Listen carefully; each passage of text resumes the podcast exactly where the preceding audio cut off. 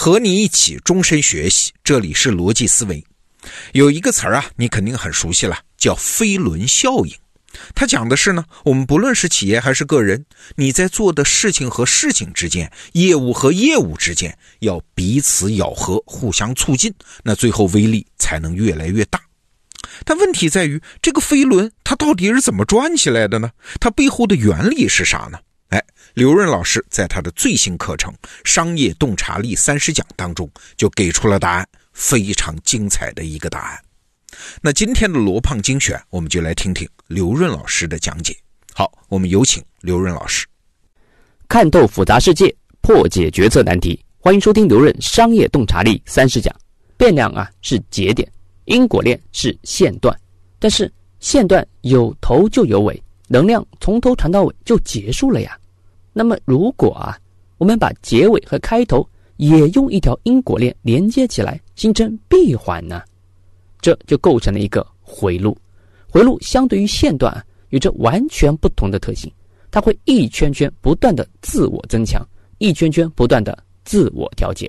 这一讲啊，我们就来学习增强回路这个系统中最强大的结构模块。这也是系统动力学理论中最核心的部分，所以你不妨对照文稿多听几遍。一位朋友问我说：“润总啊，你的写作能力是怎么训练出来的呀？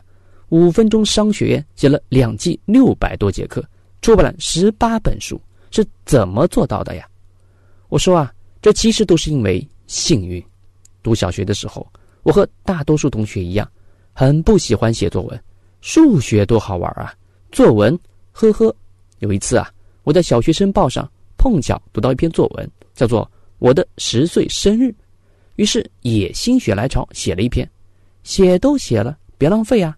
我把这篇文章交给了语文老师，然后我的语文老师做了一件让我至今难忘的事情，他在课上朗读了这篇文章，并表扬了我。天哪，你知道我当时的感受吗？就像吃了五个鸡腿、十个冰淇淋。我居然找到了一点写作的乐趣，因为有了乐趣，我开始经常写，所以写作能力迅速提高。一条写作兴趣增强写作能力的因果链出现了。写作能力提高，导致我的文章啊被更多认可，又反过来增强了写作乐趣。从写作能力到写作乐趣的因果链，反过来也接上了，一个闭环正式形成。这就是增强回路。什么是增强回路？因增强果，果反过来又增强因，形成回路，一圈一圈循环增强，这就是增强回路。想象一下，你用麦克风对着扬声器说话的场景，麦克风和扬声器之间形成了一条一圈圈增强的回路，你温柔的声音被循环放大，几秒钟之内就成为尖锐的啸叫，让所有人都捂上耳朵。这就是增强回路的威力，写作乐趣和写作能力一旦闭合，构成增强回路，就一发不可收拾了。初中的时候，我开始写诗，送给美丽的实习老师；高中给报社投稿，拿了人生中第一笔稿费；大学写散文集，开始印制成册；工作开设博客，然后写出传遍网络的报文；再然后就写出一本、两本、三本、四本。再再然后连载专栏，刘润五分钟商学院，停，倒带，把这一切不断的倒带倒带，都会回到一个场景：一个阳光明媚的下午，一位笑意盈盈的语文老师给全班朗读作文。他一次不经意的朗读，激活了一个孩子体内的增强回路。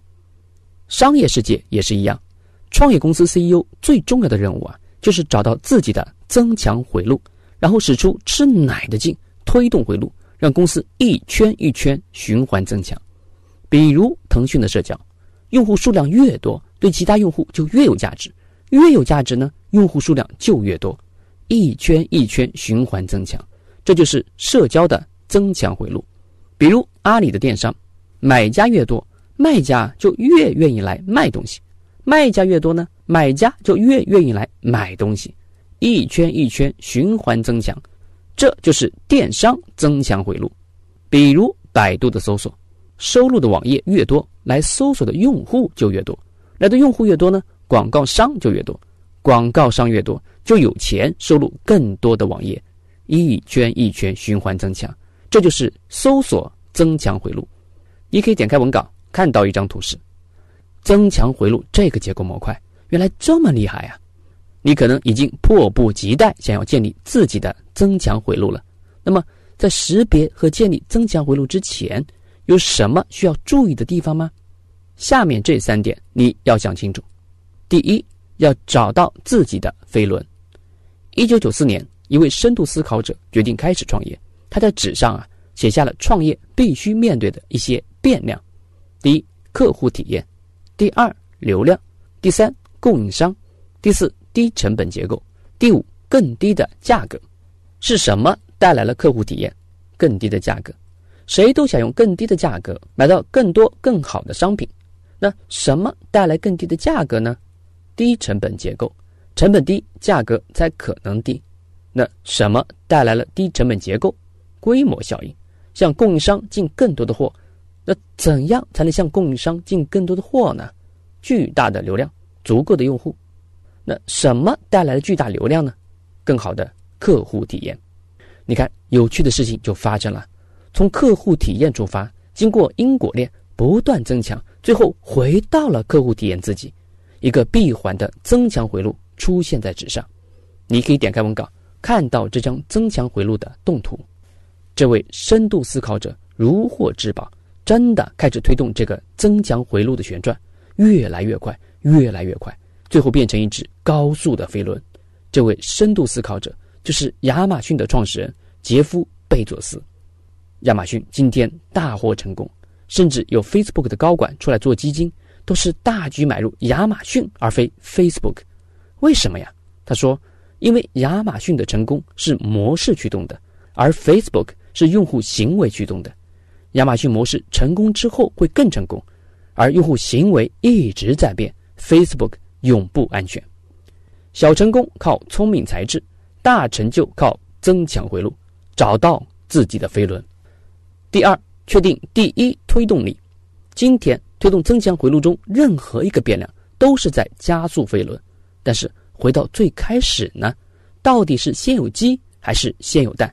第一推动力是什么？一定是消费者获益。二零零三年，淘宝成立，淘宝的电商增强回路啊。就是买家越多，卖家越多；卖家越多呢，买家越多。